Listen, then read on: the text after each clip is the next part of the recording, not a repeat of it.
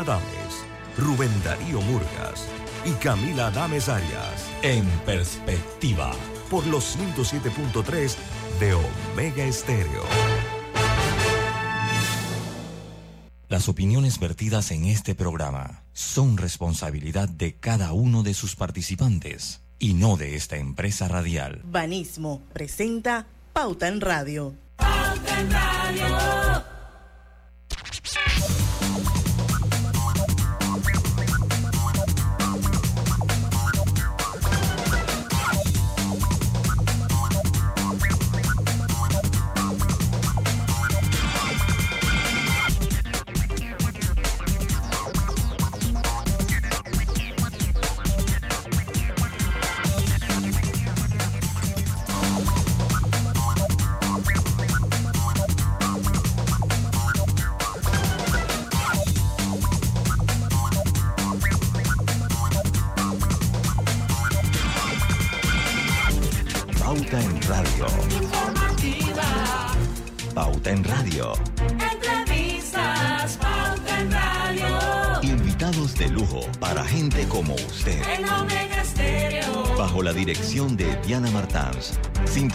De lunes a viernes de 5 a 6 de la tarde en 1073 FM. De frontera a frontera. O en omegastereo.com. Pauta en Radio. Porque en el tranque somos su mejor compañía. Pauta en Radio.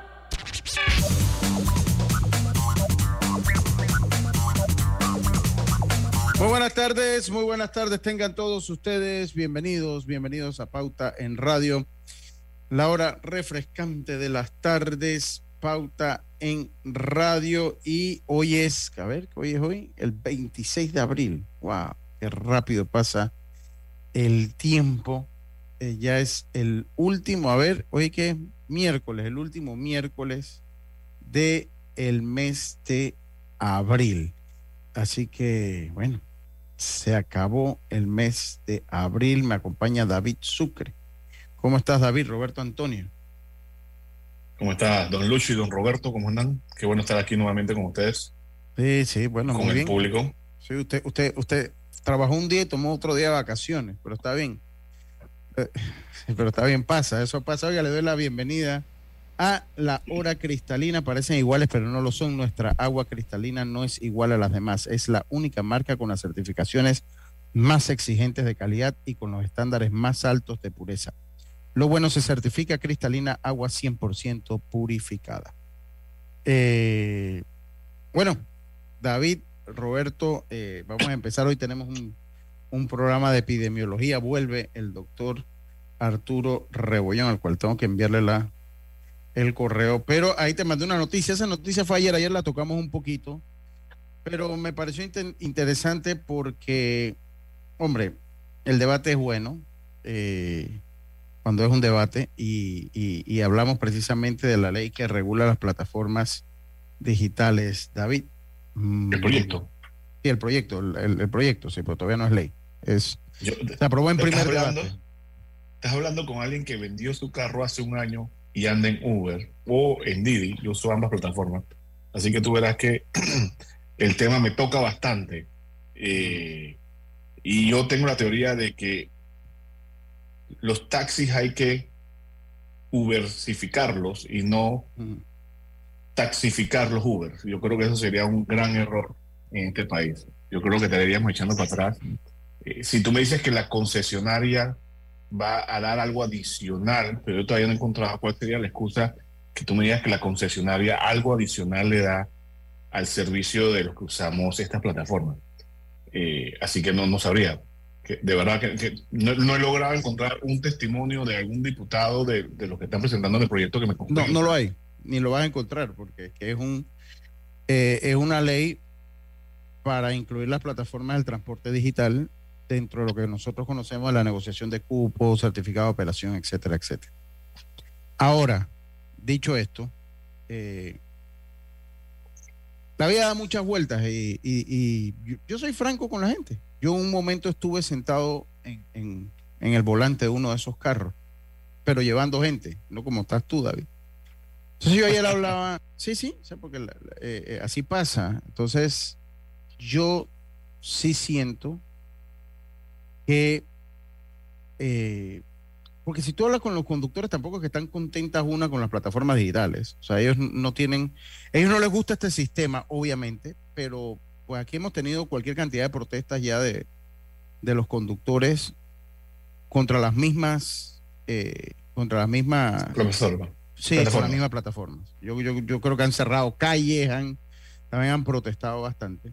Entonces, viendo lo que pasa en el mundo y sabiendo que Uber no es una santa paloma por, yo lo comenté ayer, por todo lo que se ha dado, recuerdas cuando admitieron pues haber utilizado o incitado a la violencia, sobre todo en Europa, para que pues su plataforma fuese aceptada, no sé si, si recuerda los Uber Leaks que se dieron.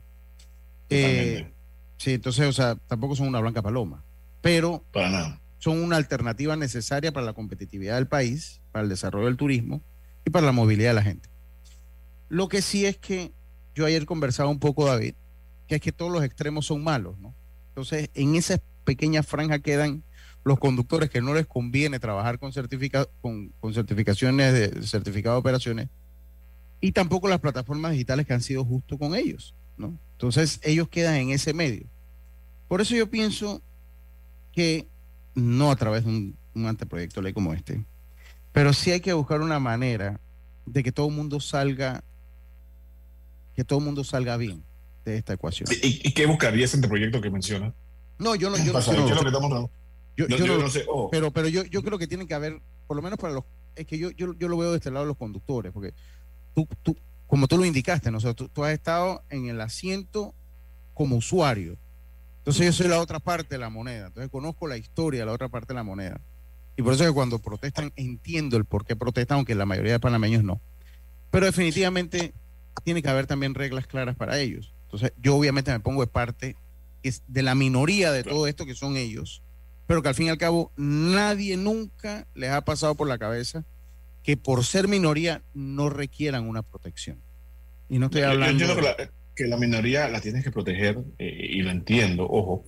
Eh, yo entiendo que también que hay varios tipos de plataformas colaborativas, que, que es este tipo de plataformas, ¿no? No puedes comparar a las que entregan comida, por ejemplo, a las Total. que llevan personas. Claro, eh, claro que son, sí. son, son negocios Sí, las que distintos. entregan comida también han hecho sus protestas y también recuerden la, el Bueno, famoso esa- paro, esas ¿no? han hecho, esas han hecho creo que más, más, Sí, más protestas. ambos. Lo, lo que pasa es que le han sido más- a ellos les es más fácil como reunirse, digo yo, me parece. Pues. Pero si tú haces una encuesta con los conductores de cualquier plataforma, ellos no es que están felices tampoco por el sistema de trabajo que tienen. Y no solo aquí, si ves en el mundo, por lo menos Nueva York tuvo que regularlo y mucho Europa también tuvo que regular algunas cosas de lo que Ojo, se en Panamá están reguladas. ¿Ah? En Nueva En York Panamá sí. están reguladas. En, En Panamá, Panamá- también. Ajá. Panamá hay una ley para permitirla. Un no- decreto no- ejecutivo. eh, sí, un decreto ejecutivo, tienes toda razón. Pero hay una norma que por lo menos, eh, eh, que por, por lo menos las hace legales. Vamos a ponerla ahí.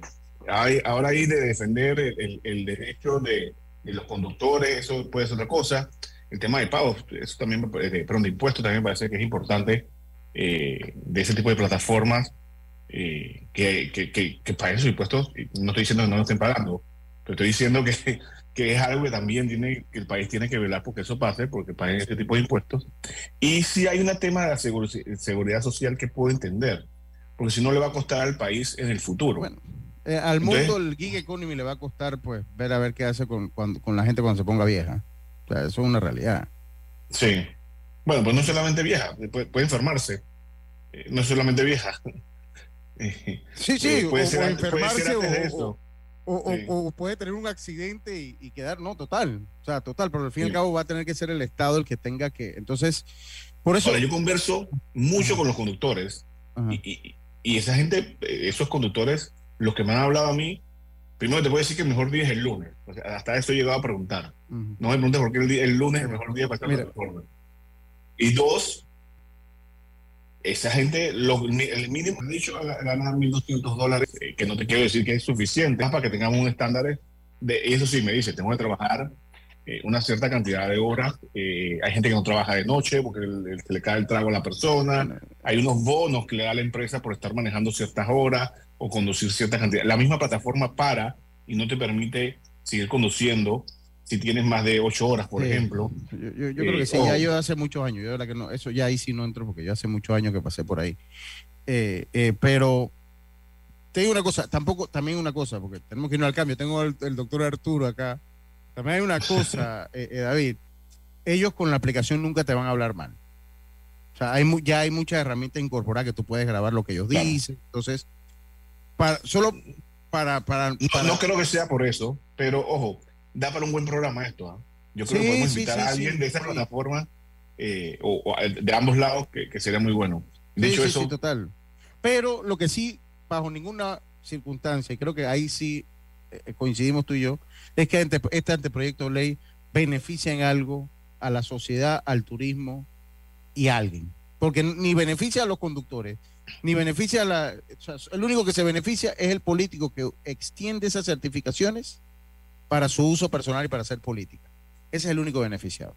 En eso yo creo que sí estamos de acuerdo, David. Creo yo que sí. Sí, totalmente. Tota- totalmente. Sí Yo, yo creo que solamente está eh, ayudando a las concesionarias, Ah, que ni siquiera estoy seguro si son buenas para los taxis. Con eso lo puedo dejar hasta ahí. hasta ahí yo, yo coincido contigo. O sea, no es- ni se debe estar discutiendo ni estar perdiendo fuerza en discutir un proyecto que no trae ningún beneficio a la sociedad como tal, ni a nadie. Vámonos al cambio, vamos y volvemos.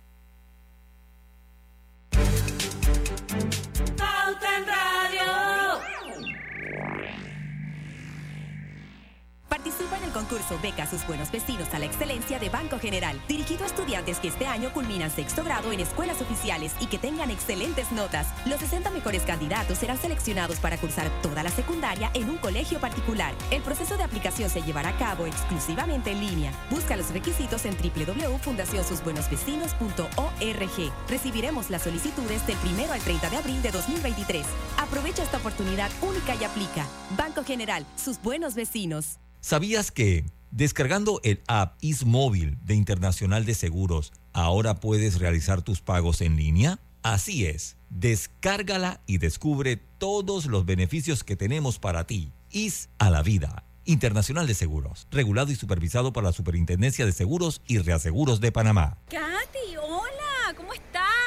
Natalia, amiga, qué sorpresa. ¿Y eso que estás en Panamá? ¿Cómo así si no me he ido? Pero siempre veo tus fotos con los niños y tu esposo en un apartamento espectacular de otro país. En el sauna, en el jacuzzi. ¿Dónde es para visitarte? ¿Miami? ¿Dubai? Ay, amiga, eso es aquí. Y no hay nada que envidiarle a ningún Dubai. Tu nuevo hogar en Riviera del Golf va a estar fuera de este mundo. Un proyecto en Coco del Mar con la más alta calidad y acabados superiores, de 183 a 250 metros cuadrados. Cuenta con área social, sala de reuniones, jacuzzi, sauna, área de juegos y más. Llámanos al 304-9800. Riviera del Golf, un proyecto Provivienda. Firmando el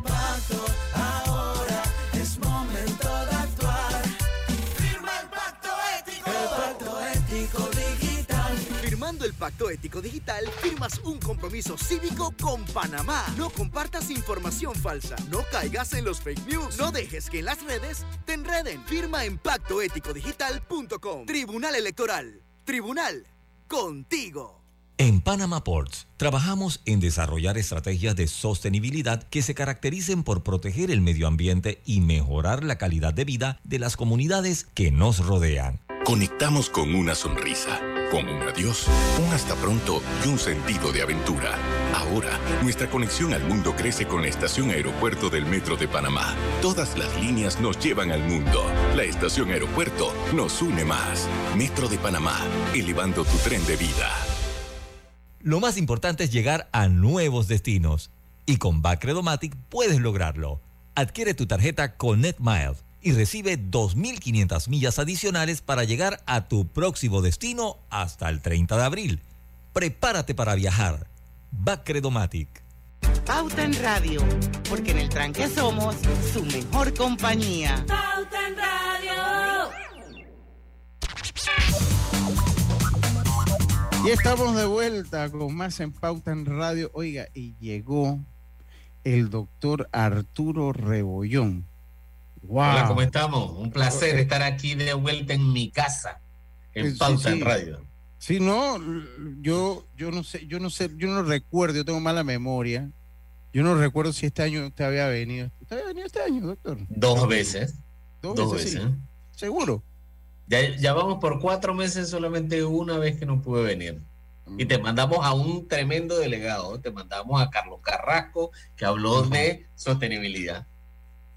Mm, ya, bueno, pues si usted lo dice, yo lo voy a creer, pues. Está bien, doctor. Si- si Yo creo que usted- Lucho le pegó un jonrón, le ha pegado en, en- su, en sus juegos de, de los tantos que se le ha olvidado desde que hasta yo No, sabía que no, había no, venido. No, no, no, bueno, es, es por, por múltiples eh, obligaciones que tenemos, ¿no? Oiga, eh, doctor, la Sociedad Panameña de Epidemiología eh, y, déjeme, me pongo los lentes para, ajá, y modelaje matemático recibió oficialmente el pasado 30 de enero la resolución del Ministerio de Gobierno que legaliza su conformación después de dos años de trabajar la iniciativa. Eh, yo creo que pues, vale la pena ampliarlo o que usted nos indique qué significa todo esto que yo acabo de leer, doctor. Bienvenido. Claro que sí. No, para mí y es un los placer. objetivos. Claro, fíjate, fíjate que las, las sociedades de epidemiología en los países son esenciales porque son las que lideran análisis estadístico, diseños de políticas de salud, porque todo siempre parte de datos. Panamá no tiene una sociedad de epidemiología, tiene una sociedad de, de salud pública de hace mucho tiempo. Sin embargo, en pandemia nosotros vimos que hay una gran necesidad de la colaboración en temas de epidemiología, porque nosotros en Sociedad de Epidemiología, eh, no solamente médicos y enfermeras que hacen epidemiología, no, la epidemiología es transversal, tú necesitas ingenieros, arquitectos, políticos, público en general, necesitas artistas para hacer las promociones, necesitas eh, informáticos que son los que ayudan a hacer los códigos, necesitas toda la gente que maneja base de datos, porque es una especialidad que es mucho más transversal y el impacto de eso en el país es inigualable, porque esta es una de las primeras sociedades que combina la epidemiología con modelaje matemático para apoyar a la sociedad, que eso es clave también. Estas son, son carreras que son nuevas, que te van impulsando al futuro. Entonces tú tienes este montón de muchachos que están metiéndose en carreras informáticas, de data science, y no tienen un, si no tienen un propósito, no saben cómo usarlo, quedan trabajando, eh, se, frustran en las carreras porque no hay estos trabajos retadores. La sociedad de epidemiología viene a llenar esos espacios para guiarlos en esto, ¿no? Entonces, eh, ahí hay varios que estamos liderando esta iniciativa, no solamente estoy yo, también está eh, mi gran colega Rodrigo de Antonio, amigo de la casa, y Que también también, está por doctor, aquí. claro, el doctor Jean Paul Carrera, que también somos amigos de la casa. ¿Está en Panamá aquí o Jean Paul está en Inglaterra? él está en Panamá, ahorita mismo está en Darién. Tú sabes que él tiene varias iniciativas de vigilancia epidemiológica eh, de campo específicamente para todas esas infecciones que tú no quieres oír en la ciudad. Bueno, él es el que está allá metido detectándolas y controlándolas allá. Ese es uno de los trabajos que hacemos, ¿no? Ok, ok. Entonces, eh, pues no sé, David, si tienes algo que preguntar, porque yo, ustedes me mandaron un- una guía, pero yo generalmente veo la guía así general y voy haciendo mis propias preguntas conforme se van dando los temas. Claro, Pero claro. hay una guía, hay, hay una pregunta en la guía que sí me pareció interesante. Entonces, esto, a- hablamos un poquito y hablamos del caso de, de, de- de Jean Paul Carrera, pero en sí, ¿en qué nos beneficia esto como país, como sociedad? O sea, eso es interesante saberlo, doctor. Claro que sí. Mira, fíjate, nosotros en pandemia, al no tener suficientes epidemiólogos, no teníamos el poder de análisis, el poder de tomar decisiones estratégicas desde una perspectiva mucho más especializada. ¿Qué significa esto? Se retrasan la toma de decisiones. Entonces, decisiones que se toman, se deberían tomar inmediatamente, se toman meses, porque no tienes el personal técnico para tomar esas decisiones. Entonces, pongámoslo en perspectiva. Ah, pongamos ejemplos reales. Eh, cierres y aperturas de pandemia. Si tú no tienes un epidemiólogo que te mida los impactos y los modelajes de eso, los cierres y las proyecciones, todo decía que tenían que ser de 15 a 21 días los cierres, porque ese es el ciclo biológico. Y eso es lo que dicen los datos. ¿Qué sucedió? Como no habían epidemiólogos metidos a tal nivel de profundidad, corriendo estos análisis, también que no se había información del virus, ¿no? Había que, hay que ser transparente, no había información del virus, estamos aprendiendo, todas estas decisiones se, se toman entonces más lento. Cuando tú tomas esta decisión más lento, tienes a la gente encerrada por más tiempo, tienes a la gente eh, sin las medidas de prevención adecuadas y eso afecta a la salud. Cuando tú afectas la salud a este nivel, se congela la economía. Entonces tú tienes que tener equipos epidemiológicos que trabajen como una orquesta para que no se congele economía, que no se congele educación, que no se congele nada de esto. Y esto es una necesidad explícita. O sea, cuando estaba la doctora Turner, ella lo dijo públicamente. Panamá no tiene suficiente capacidad epidemiológica. Y cuando digo capacidad epidemiológica es, no hay suficientes epidemiólogos. Tienen salubristas con estudios en epidemiología, pero no hay los suficientes epidemiólogos. Para ¿Por qué, doctor? Algo de, Es que también requiere, por el tipo de país, no, es por el tipo de país, que nosotros al ser un país chiquito nos conviene tener gente que haga muchas cosas a la vez, que maneje salud ambiental, salud, eh, algo de datos, algo de administración, algo de planificación.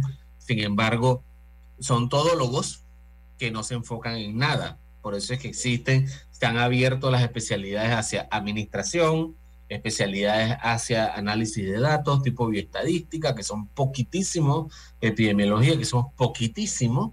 Entonces es importante este tipo de sociedades para eso. Imagínate un niño que no tiene ni idea, le encantan los números, le encanta la matemática, eh, pero no quiere ser doctor, por ejemplo, para atender pacientes, tú puedes ser epidemiólogo siendo cualquier otra carrera. Donde yo estudié, yo tenía eh, compañeros que eran músicos, músicos, biólogos, artistas, eh, habían ingenieros, había de todo. Cuando te digo artista, es que ella, su área de especialidad era dije, el, el saxofón, imagínate pero ella tenía desarrollado el lado del cerebro que era más creativo y todas las propuestas que hacía eran totalmente disruptivas a lo que veníamos de una carrera técnica y era fantástico tener a alguien así en el equipo. Una, una pregunta, Arturo. ¿Los datos de dónde pretenden obtenerlos? Eso es también parte de los objetivos de la sociedad. Una de las cosas que tenemos es que no hay suficientes datos abiertos para analizar para compartir, para apoyar a las autoridades a que toman decisiones. Entonces tú tienes que hacer ese trabajo como apoyando a las autoridades de qué tipo de datos, en qué forma los pueden compartir en forma de datos abiertos disponibles a todo el mundo y también que ellos estén dispuestos a, abrir las puertas a recibir estos análisis. Entonces tiene que ser una cosa que, que de, ¿por qué voy a compartir datos si yo no voy a recibir nada? es los datos se procesan y tú recibes la información rápidamente, lo puede procesar cualquier tipo de persona, en este caso puede ser miembros de la sociedad, proyectos específicos que tendrían un gran impacto. Entonces, al ser una de las pocas en la región, nos ayudaría a estandarizar estos procesos porque hay que ser transparente. Latinoamérica fue de las áreas más azotadas en la pandemia porque no había suficiente personal con estas características estandarizadas. Todos los países hablaban idiomas distintos eh, en epidemiología. Entonces, esto busca también estandarizar el idioma, estandarizar los procesos y eh, se requiere de todo tipo de gente para estandarizar el proceso. Ingenieros industriales tienen que entrar aquí también, por supuesto. Arturo, y, sorry que sea, pero yo soy el disruptivo aquí, yo no hago caso a la, guía de preguntas que tenemos. claro, claro. No creas. Yo hago esto porque me pareció interesante, pero cuéntame algo, este, ok, la, la, están armando en Panamá. Sé que una epidemia, o, tal vez no va a ser lo mismo como pegue en Panamá como pegue en el resto de Centroamérica, por decir un área. ¿En el resto de estos países también existe o, estamos siendo los primeros y ojalá eh, eh, se permee la iniciativa al, al, resto del área o, cómo, cómo será eso? Existen algunas sociedades de epidemiología en la región, por ejemplo, Brasil tiene, México tiene, pero los otros países no tienen algo unificado con esta visión eh, más global, ¿no? Más global, porque usualmente la epidemiología se ve como médicos y enfermeras que hacen este trabajo. Entonces, la visión que nosotros buscamos es más amplia de epidemiología y que llegue a toda Latinoamérica. Entonces, poniendo eso en la mesa, nosotros somos pioneros en eso. Así que eso es algo que Panamá tiene que estar orgulloso, que vamos a empezar a, exportar talento, muchachos nuevos, talentos nuevos de carreras disruptivas que pueden meterse en esto eh, para la estandarización. Así que es un éxito esto que haya ocurrido. Lo único que se demoró tres años, ¿no? Imagínate, que era algo urgente en pandemia. Sí, ahí, ahí, ahí, yo, yo tengo, y, y esta, eh, yo no sé si usted sabe, esta tampoco está en el guion, pero la leí ayer y aproveché, bueno, viene el doctor Rebollón y yo tengo que hacerle esta pregunta, porque en la, en la guía había una que informaciones generales científicas, no, a mí lo que me interesa saber es qué es lo que pasa en Sudán con ese, no sé si sabe, no, tal vez no sabe, porque eso entiendo que es reciente. Con, Es reciente. Sí, de, de la toma de un laboratorio allá en la, eh, pues en la guerra que ellos tienen allá, creo que es una guerra civil la que hay en Sudán. Se han agarrado ahora, y tenemos que irnos al cambio, así que esto viene después del cambio. O sea, se tomaron un laboratorio biológico y esto tiene preocupada a la OMS eh, por un riesgo.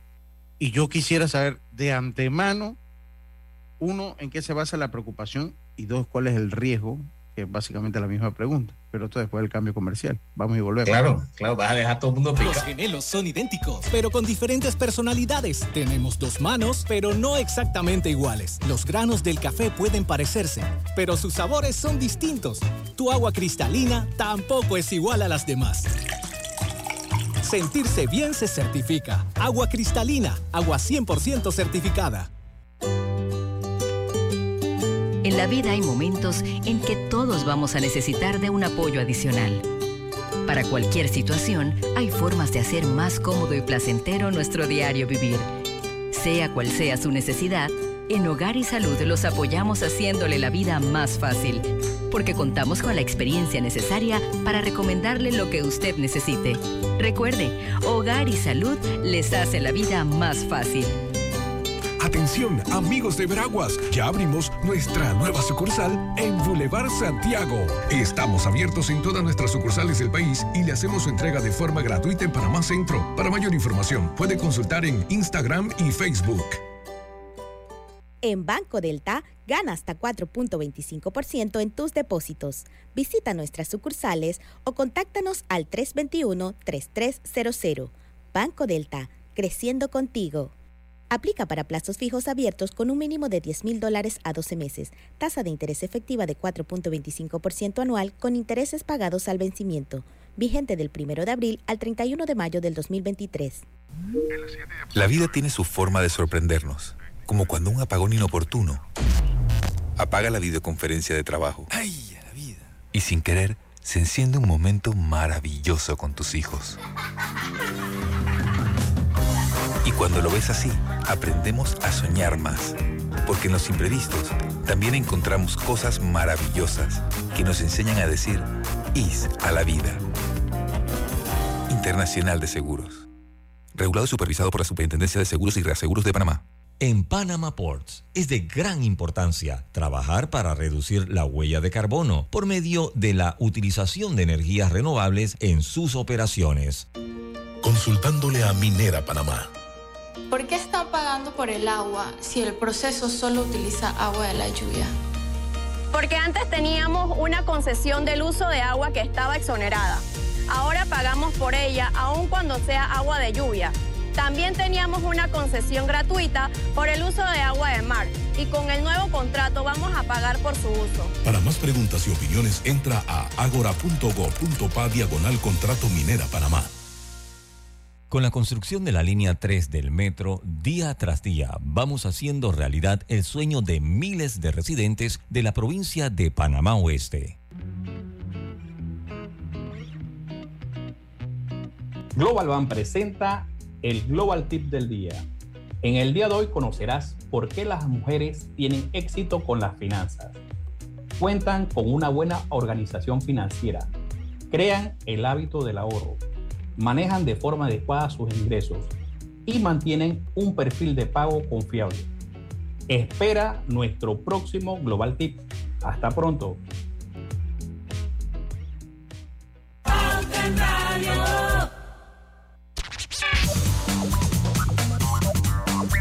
Ya estamos de vuelta. Clínica Hospital San Fernando. Eh, les recuerda que en abril tu salud está en buenas manos con 25% en exámenes de laboratorio, y radiología. Puedes hacer tus citas al WhatsApp 69, 6909 4241. Clínica Hospital San Fernando. Ya lo sabes, en abril tu salud está en buenas manos. Doctor, continuamos. Yo le hablaba de eh, pues la preocupación que existe en la Organización Mundial de la Salud por el, riesgo biológico tras la toma de un laboratorio por combatientes en Sudán. Eh, eh, pues entiendo que en, una ciudad que es en Khartoum, que es la capital eh, de Sudán, y existe preocupación, sería interesante conocer un poco por qué es esa preocupación, doctor. Claro que sí, mira, cuando tú tomas un laboratorio que maneja muestras biológicas que son activas, cuando digo activa es que tú puedes contagiar a personas si se utiliza de una manera no adecuada esto, ¿no? Entonces, eh, esto, el riesgo que existe es que si las personas que se lo toman lo quieren utilizar como arma biológica porque tienen toda la capacidad logística para hacerlo, pueden hacerlo. Porque hay que ser transparente. Cuando estos laboratorios funcionan y funcionan adecuadamente, el escape de un virus es muy, muy, muy raro por error humano. Sin embargo, cuando tú tienes al revés, que la gente quiere sacarlo a propósito, puede tener cualquier tipo. Recordemos que estos son, son áreas de África donde tienen un montón de bacterias y virus que no tenemos en otros países. Estamos hablando de Europa, que está cerquita, está separado como por dos No, países ya- y un ya- pedacito de mar. Algo que probó la pandemia es que todos estamos cerquita. 24 Todo horas puede estar en cualquier lado. Entonces, el miedo de esto que, que puede desencadenar un laboratorio tomado como ese es un miedo de película. Así mismo como lo digo, que tú puedes contagiar a alguien que no presenta síntomas, lo montas en un avión, se va para, para eh, a cualquier región, que una ciudad bien llena, un aeropuerto bien lleno, y puede contagiar a un montón de gente con un virus que no es usual. Ya nosotros sabemos cuál es el impacto de un virus que no tiene tratamiento ni vacuna en el mundo. Ahora imagínate que ahora lo utilicen de manera activa eh, como un arma biológica. Puede ser un desastre potencial. Bueno, esperemos que no pase nada. no, esperemos que no pase. Esperemos que no tenga el personal técnico para saber cómo se maneja eso, porque tú también tienes que, que saber manejarlo. O sea, tú tienes que saber manejarlo. No es que tú agarras el tubo y, y agarras y se lo echas a alguien encima, porque el cambio de temperatura, el estado también afecta que se pueda transmitir. No es una cosa así como en películas, tan obvio, pero Yo, yo usted no deje de estar dando ideas. Mejor, ya estoy viendo, mejor vamos a dejarlo hasta ahí. Vamos ¿Está viendo? hasta ahí, por favor. Eh, no, pero, pero ahora, otra cosa, mire, yo le voy a decir, David, eh, doctor, el cerebro humano es, es, es algo tan complejo. Estaba ley- yo recuerdo que en el 2021 la marcha por la ciencia fue como, y este año no sé si es porque estoy en tantas cosas, sea, puede ser, pero no siento que hubo ese, o sea, ¿se acuerdan que el año pasado estuvimos aquí a, promoviendo la marcha por la ciencia? Claro. Y, y no sé si este año, o sea, cómo quedó la marcha por la ciencia, se dio, háblenos un poquito de eso, doctor. Mira, este año el foco de la Marcha por la Ciencia fue un poco diferente. ¿ah? Usualmente es como, como un tambor batiente de guerra, el, el- el motor de estas marchas por la ciencia, porque esto arrancó hace ya casi 6, 7 años, cuando el presidente Trump en los Estados Unidos empezó a, bloquear y a tumbar todas las regulaciones que protegían el ambiente. Entonces ahí, ahí se salieron los científicos de su área de confort de los laboratorios y fueron a las calles. Y esto fue un movimiento que llegó a cientos de ciudades en el mundo. Y ahora, cinco años después, es un movimiento insignia de la Fundación Ciencia en Panamá, donde la idea de esto ya no es este, este rol de pelea, sino que es al revés, es que la gente entienda que la ciencia está enfocada en beneficiar la sociedad y que los científicos tienen que salir ahora es a contactar a la sociedad para responder las necesidades que ellos quieren. Porque de nada sirve que yo me, que, que se pare el doctor Ortega y diga, es que no tenemos plata, y la sociedad dice, es que si la plata la- no la usas para algo que a mí me interesa, yo para qué te voy a dar más. Entonces quedas en esa vuelta, en ese círculo, que esa es la idea de esta marcha, que fue más que nada enfocada en cómo responder la sociedad. Entonces no había ese, ese auge de lucha, pero la cobertura mediática estuvo. Ahí participaron, eh, fue mucho más grande que años anteriores, el biomuseo, todas las partes afuera, hasta liguerón, y participaron como entre 600 y 800 personas en la caminata. Qué bien, qué bien. Sí. Sí, sí, qué, bueno. A ver. Doctor, venga. Con una preguntita.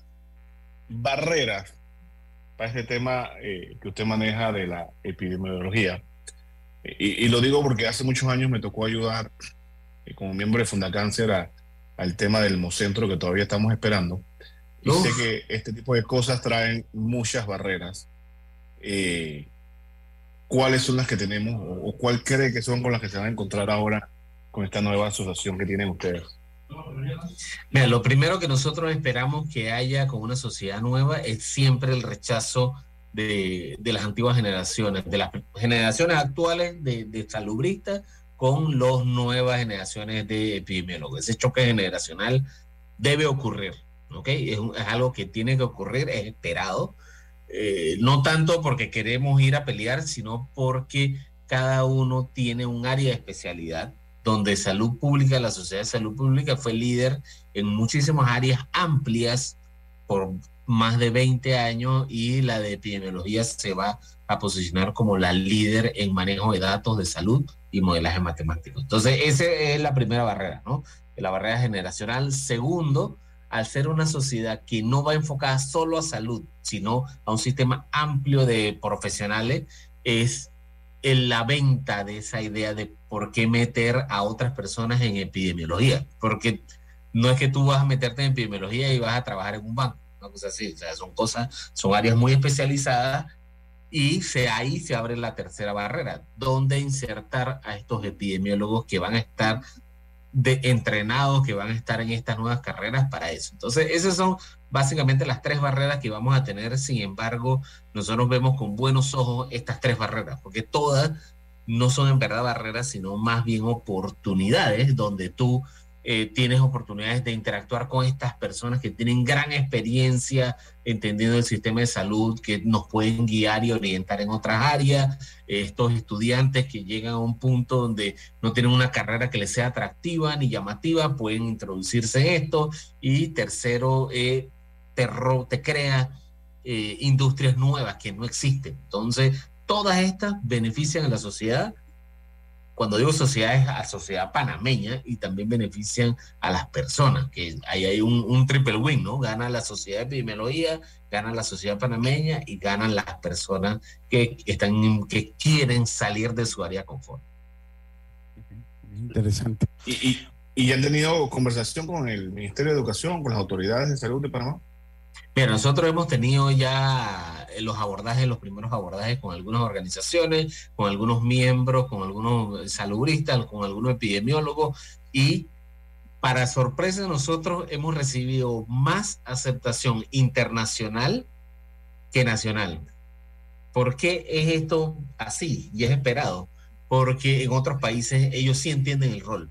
Entonces, muy probablemente se vaya a crear un, los comités asesores internacionales primero que los comités asesores nacionales, eh, pero con la idea de que trabajen juntos, compartir experiencias es lo primero que hay que hacer y desarrollar capacidades a través de cursos, talleres, eh, en todas las universidades. Porque, ya te digo, nosotros podemos hacer farmacoepidemiología, o sea, de, ir a la farmacia, a la facultad de farmacia y hacer epidemiología. Eso es un tema que es de diario, seguimiento de eventos adversos, seguimiento eh, de eficacia, seguimiento de logística, seguimiento de entrenamiento, ese tipo de cosas son súper eh, interesantes y son áreas que no hemos crecido en Panamá. Entonces, si queremos innovación en salud, queremos innovación en, en datos, tienes que meterte en todas estas áreas que son incómodas y nuevas.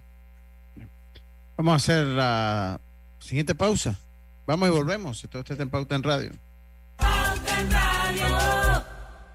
Participa en concurso Beca sus buenos vecinos a la excelencia de Banco General, dirigido a estudiantes que este año culminan sexto grado en escuelas oficiales y que tengan excelentes notas. Los 60 mejores candidatos serán seleccionados para cursar toda la secundaria en un colegio particular. El proceso de aplicación se llevará a cabo exclusivamente en línea. Busca los requisitos en www.fundacionsusbuenosvecinos.org. Recibiremos las solicitudes del primero al 30 de abril de 2023.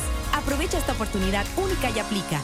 Banco General, sus buenos vecinos. En Panama Ports, en los últimos años, hemos venido trabajando para reducir la brecha de género en nuestra empresa, promoviendo prácticas inclusivas que garanticen a las mujeres nuevas y más oportunidades. Consultándole a Minera Panamá. Cuando se acabe el contrato y ustedes se vayan, ¿quién se queda con todo lo que hicieron y compraron? De acuerdo al contrato, si la empresa opta por dejar en Panamá los bienes adquiridos, pasan a ser propiedad del Estado y por supuesto las obras de infraestructura quedan en beneficio del país, obras como el puerto, la carretera, termoeléctrica y línea de transmisión. Para más preguntas y opiniones entra a agora.go.pa diagonal contrato minera Panamá. La vida tiene su forma de sorprendernos, como cuando te encuentras en un tranque pesado y lo que parece tiempo perdido es todo menos eso escuchar un podcast, quieres tener éxito en la vida, aprender un nuevo idioma, informarte de lo que pasa en el Vamos mundo. comenzar con la noticias, la primera que tiene que ver con... Porque en los imprevistos también encontramos cosas maravillosas que nos hacen ver hacia adelante y decir, IS a la vida. Internacional de Seguros. Regulado y supervisado por la Superintendencia de Seguros y Reaseguros de Panamá. En el Metro de Panamá nos mueve crear un mejor futuro. ¿Sabías que con la estación Aeropuerto en Tocumen facilitaremos la movilidad a diferentes destinos? Además, con la construcción de la línea 3 a Panamá Oeste, movilizaremos a más de 160 mil pasajeros diariamente. Metro de Panamá, elevando tu tren de vida. Consolida tus deudas en una sola letra más baja y hasta recibe dinero en mano con un préstamo Casa Plata de Banco Delta. Préstamos con garantía de vivienda para salariados e independientes sin declaración de renta. Cotiza con nosotros. Contáctanos al 321-3300 o al WhatsApp 6990-3018. Banco Delta, creciendo contigo. Pauta en Radio, porque en el tranque somos su mejor compañía. Y estamos de vuelta en este décimo Drija con sus electrodomésticos empotrables. Te brindan la mejor calidad, diseños elegantes y acabados de lujo con instalación básica gratis por la compra de un extractor, una estufa y un horno. Drija, escanea el código QR que obtendrás en la sucursal el día de tu compra y solo al llenar el formulario ya tendrás tu instalación básica gratis. Adicional, Drija en su compromiso por ser una marca respetuosa con el ambiente estará donando un porcentaje de las ventas de abril a Costa Recicla, ONG ambiental enfocada en educar sobre el manejo de desechos sólidos para obtener un Panamá más limpio. Recuerda que Drija es la marca número uno de electrodomésticos empotrables en Panamá. Doctor, ¿quién quedó? ¿Quedaste tú o quedé yo, David? ¿Qué haces tú? Yo. Bueno, eh, eh, pues eso es lo que queríamos saber. O sea, y en el programa paralelo voy a redirigir la pregunta. Claro. Eh, como la habíamos, como, como la teníamos, a- a- pues hay puntos y ya el COVID no es la misma noticia que era hace algunos años, aunque leí también otro artículo del COVID largo, eh, que pues también está afectando. No, he leído bastante de, de ciencia en los últimos... Es que tuve el día libre ayer y pude leer Te actualizaste, te actualizaste, está bien. está pude bien. actualizarme un poco. Eh, leí algo del COVID largo que, que me llamó la atención, pero eh, en la coyuntura que estamos, pues ya se ha dicho que el- la potabilizadora de Libre está produciendo, está potabilizando menos agua por, por el problema de agua que hay, y eso pues crea problemas para que el agua llegue a los puntos altos, más problemas para que el agua llegue a los puntos altos. Y hay temas muy puntuales que tenemos que estar pendientes, doctor. Claro que sí. Fíjate que la gente a veces no conecta el agua con epidemiología, por ejemplo, pero aquí ponemos un tema. Esta semana fue el Día Mundial de la Malaria, donde la OPS, la Organización Panamericana de la Salud, declaró que la situación en Panamá no va por buen camino en este tema. La malaria es una enfermedad que se transmite por mosquitos. Entonces, vamos a hacer aquí un rompecabezas. Si tú no tienes agua, porque ya hace mucho calor, hay un cambio climático que, que tenemos eh, escasas reservas de agua, la gente va a tener que guardar agua de lo poco que llega para poder reservarlo y adivina qué crece en esa agua emposada. Mosquitos, donde esos mosquitos pueden ser los transmisores de la malaria. Entonces, no tener agua, cambio climático, empeora infecciones que ya existen que no deberían estar en áreas urbanas. Entonces podemos ver que estas conexiones solo se establecen cuando tú tienes personal técnico adecuado, en este caso epidemiólogos. Porque yo puedo ir allá al IDAN y preguntarle si ellos ven la conexión de, de, de, que no hay agua, de que el agua esté seco, la fuente original esté seca y epidemiología te dicen que no. Pero si tú metes un poco de conocimiento técnico, les cambia la visión a estas organizaciones de que ya no ven el agua solamente como el, como el vital líquido, sino como control de enfermedades, control de pandemia. Claro. Y, y está prohibido decir vital líquido, doctor. Sí. hay, hay, hay, una, hay una, hay una realidad. Existe en Panamá, porque hablamos del lado este de, las larvas y, y, y lo que se produce en el agua existe la cultura, yo quisiera saber por el lado de los problemas estomacales, ¿aumentan para esta época? Para saber si de verdad tenemos como la cultura de darle el manejo cuando guardamos aguas, darle como el manejo de hervirla nuevamente. Existe como de repente mayor cantidad de problemas estomacales en niños, diarreas, en esta época gracias a esa agua que la gente guarda. Mira, fíjate que para esta época hay una combinación. Como está arrancando la escuela, tú ves más transmisión de virus, ya sea por contacto de cosas que se meten en la boca y también porque donde va un niño un poquitín resfriado se contagia a todo el mundo. Entonces tú tienes en este momento como las dos cosas combinando, que tiene las enfermedades respiratorias y algunos cuadros diarreicos, pero los cuadros diarreicos ocurren en esos sitios donde no hay agua. Usualmente nuestras escuelas tienen una, un reservas de agua con tanque, así que ellos les va bien. Pero si puede ocurrir... y, para, me imagino que usted pues maneja el tema, o sea, cuando la gente que tiene tanques, y Roberto está ahí, eh, porque pues él, tiene tanques, yo creo que está, o sea, el manejo que se le da al agua al, al, al cuando usted guarda eh, aguas en tanque de reserva, ¿es el mismo manejo que la tiene cuando le llega viva de la, de la llave o tiene que debe haber un manejo especial para esa agua, doctor? Mira, fíjate que el, el agua de esos tanques funciona, que es el agua del IDAN, y por presión, por, por eh, por sobrecarga del nivel, él se llena el tanque de arriba. Pero yo quiero preguntar a las personas que tienen tanque, ¿cuándo fue la última vez que se metieron a limpiarlo? ¿Ok? Cuando se vayan y vean el tanque y vean que tiene residuos, porque es usual que tenga pequeños residuos, eso puede tener tranquilamente pulgadas de, de tierra completa dentro de esa agua, sedimentada. Entonces, es importante que tú también mantengas limpio tu, tu, tu, tu, tanque, secando toda esa tierra, eliminando, si se queda mucho tiempo en posada, puede generar algas, puede generar moho, eh, ese tipo de cosas también es importante. Entonces viene, por no limpiar tu propio tanque, te puede generar infecciones en la casa. Entonces, esto es un llamado de atención a la gente que tiene tanques, que también tiene que cuidarlos. Yo, cuando vivía, cuando vivía en otro país, tenían unas gotitas que uno compraba y las tenía en la caja. Creo que me parece que era unas gotitas de puedo equivocarme, me parece que era de yodo. puede ser, tal vez era cloro, no sé cuál de las dos sustancias era.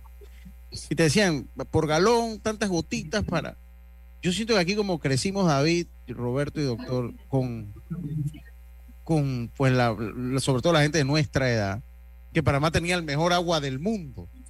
Yo, no sé, yo no sé si existe una cultura como la de otros países que la gente hierve el agua, que la gente está, me explico, ya hemos hecho la transición a comprar agua y por eso pues yo compro cristalina, espero que todos ustedes también, pero hemos hecho la transición a comprar agua pero yo no sé si todavía la gente se ha quedado con eso que tenemos en la mejor agua del mundo y tal vez ya no sea tan la mejor agua del mundo, doctor.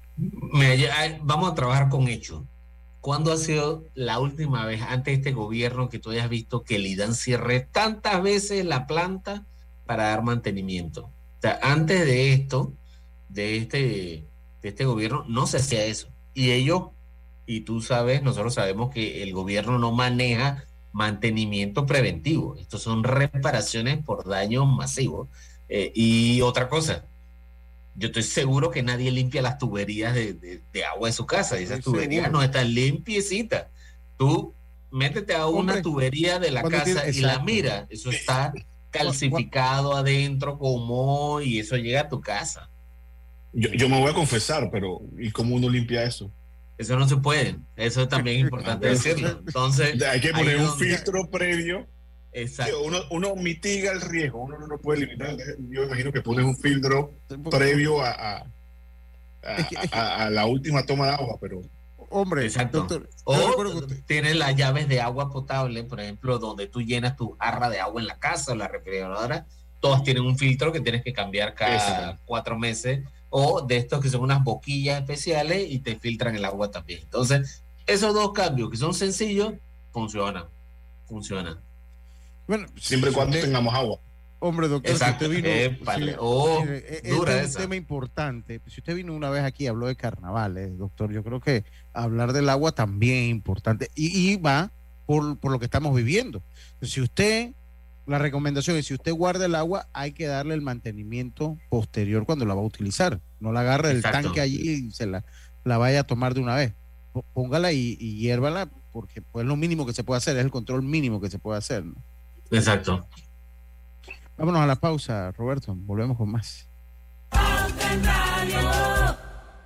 Las nuevas tarjetas Bio de BAC son hechas de origen natural con las que podrás proteger el medio ambiente y sumarte al cambio más positivo. En BAC, reimaginamos la banca y nuestras tarjetas también. ¿Sabías que descargando el app IsMóvil de Internacional de Seguros, ahora puedes realizar tus pagos en línea? Así es, descárgala y descubre todos los beneficios que tenemos para ti. IS a la vida Internacional de Seguros, regulado y supervisado por la Superintendencia de Seguros y Reaseguros de Panamá. ¿Les suena esto? Ofertas, pedidos, facturas, órdenes de compra, entrega, contratos, recibos, etc. Los documentos importantes están ahí, en algún lugar. Ojalá supiera dónde y cómo encontrarlos cuando realmente los necesita, sin perder tiempo. Ha llegado la hora de la gestión documental electrónica. Los documentos se escanean y guardan digitalmente de forma automática y centralizada. Llámenos al 209-4997 para un demo sin compromiso. Solutexa, expertos en digitalización y gestión documental.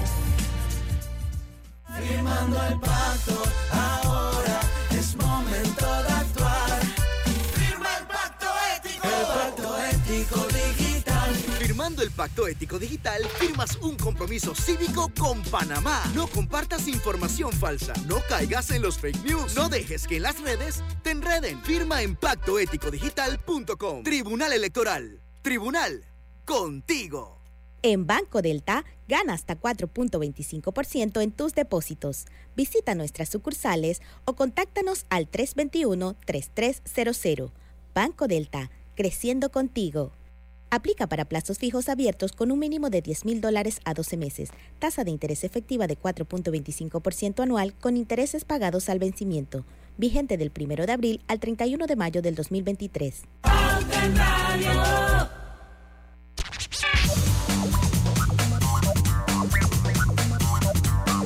Y estamos de vuelta. Este es el momento perfecto para tener la cocina de tus sueños con Drija. En este décimo, la instalación básica de tu nuevo extractor, estufa y horno empotrable son gratis. No lo dudes más y cámbiate a Empotrables Drija, en donde podrás conseguir la mezcla perfecta entre elegancia y calidad.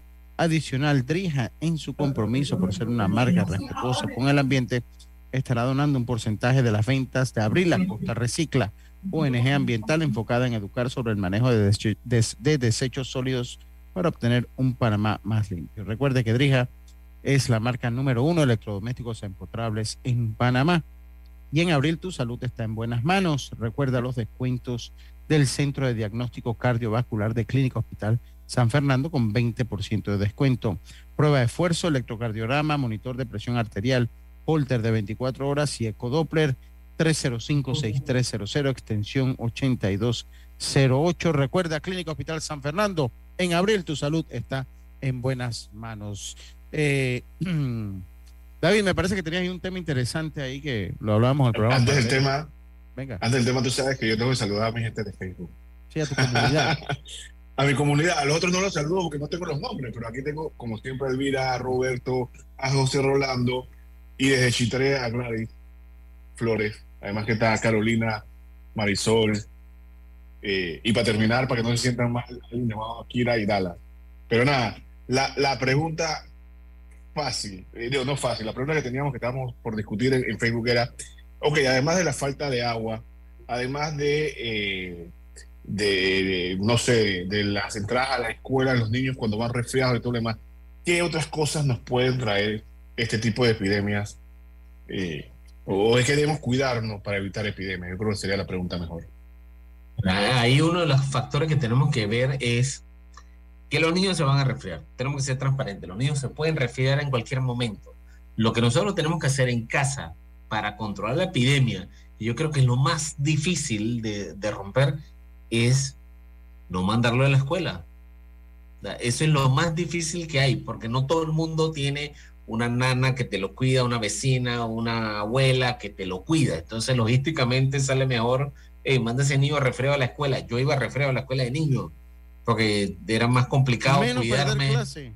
Exacto, y menos perder clase. Entonces, tú mandas a un niño resfriado y todo el salón se va a resfriar, porque el niño no se queda quieto, o sea, tiene energía, interactúa. Entonces, ese es un factor que es, es de los más difíciles de controlar eh, en esto, ¿no? Entonces, siempre es importante eso, educar a los padres en cómo se transmite estos virus, que usualmente es por vía respiratoria, aérea, educar a los maestros que donde ven un niño resfriado, que no lo deje que entre al salón, ¿no? Y asimismo tienes que eh, proteger a los otros niños con lavado de manos, que ahora viene, este, si metemos la variable que no hay agua, es más complicado, ¿no? Entonces, todo se empeora, todo se complica cuando no hay agua. Por eso es que la gente pelea y cierra la Interamericana cuando no hay agua.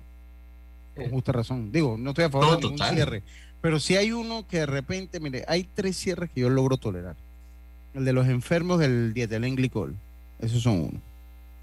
El de cualquier cosa que tenga que ver con la salud, la gente de la hemodiálisis, Sí. son un cierre que yo como ser humano, pues digo, no es que me gusta porque sé que te metes con muchísimos derechos de, de las otras personas, ¿no?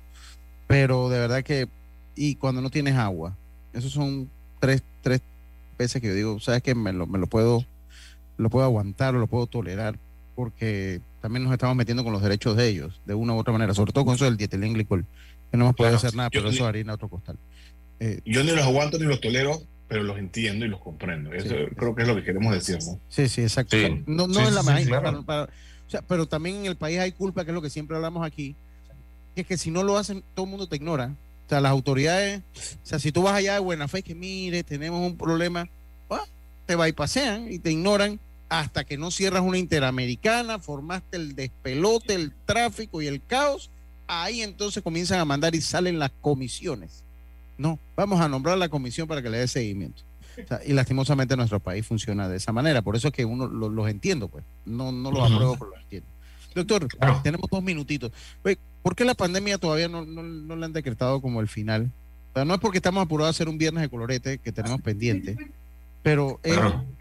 ¿Por, qué, ¿por qué se ha demorado tanto, doctor? Todavía esas son de- Todavía es una pandemia, todavía estamos en pandemia. Todavía es pandemia porque hay casos en algunos países. O sea, es que la definición de pandemia es muy estricta. Donde tú tengas casos fuera de control en cinco países del mundo, ya es pandemia. ¿Y, y quién Entonces, está fuera de control? hay algunos países que todavía tienen que declarar que están estables. O sea, también tienen que decir que están estables. O sea, si no lo dicen, no lo están. Por ejemplo, Panamá activamente ha dicho que ellos están estables, pueden, eh, ah, pueden acá- haber vacaciones. Sí, claro. Y te acuerdas que eso fue una pelea que aquí queríamos que la gente carnavaleara porque se los habían ganado. Cuando los llamamos a vacunarse, había fila de vacunas. Cuando los llamamos a la mascarilla, no había mascarilla en el y no país. hubo un mayor impacto después del carnaval, doctor. Nada, cero. Porque todo el mundo ya tenía un alto nivel de, de inmunidad, De anticuerpos. por- ya sea de anticuerpos, ya sea por la vacuna, ya sea por infección. Y eh, como había poquitos casos, la probabilidad de que te infectara era más baja. También el nivel de educación. Los que estaban enfermos no se fueron a carnavalía, se quedaron acá para no dañarle el trip a la gente. Eso también es un nivel de responsabilidad, ¿no? Porque nos queda un minutito más. Todavía cuando uno se siente mal, lo primero es hacerse una prueba COVID o ya uno... No, no, no. La probabilidad de que, de que sea algo grave es muy baja. Fíjate que ahorita mismo solo se reporta, si acaso, una muerte en poblaciones de altísimo riesgo eh, y que no se han actualizado, no se han puesto los refuerzos de COVID. Entonces, la probabilidad de que esto, de este, de que pase de una infección respiratoria a una enfermedad grave, ya es muy, muy, muy baja por el nivel de vacunación. Ok, bien. Oye, doctor, quiero agradecerle que haya vuelto a su casa. Ya usted sabe que mi nivel de tolerancia en sus ausencias no es muy amplio. Para que quedemos claros, no es muy amplio, doctor. Creo- Eso significa crea que una aquí. Claro, claro, claro. Bueno, pues ya, ya hay que decirle a Diana que como el programa de hoy fue 26 de abril, que me ponga ya para el 25, 26 de mayo. Tota- Totalmente, doctor. Muchas gracias por estar con nosotros. Siempre nos, nos agrada mucho que venga por acá porque se toca, tocan temas interesantes que salen así orgánicos, como hoy el agua. Sí, sí, un sí, muy el buen agua. tema, un muy buen tema de mucha Temazo. Sí. David, sí. muchas gracias. Muy- muy- Roberto, gracias. Recuerde, nos escuchamos mañana y recuerde que en el tranque somos Su mejor Su compañía. mejor compañía. Mejor compañía. Banismo presentó Pauta en Radio.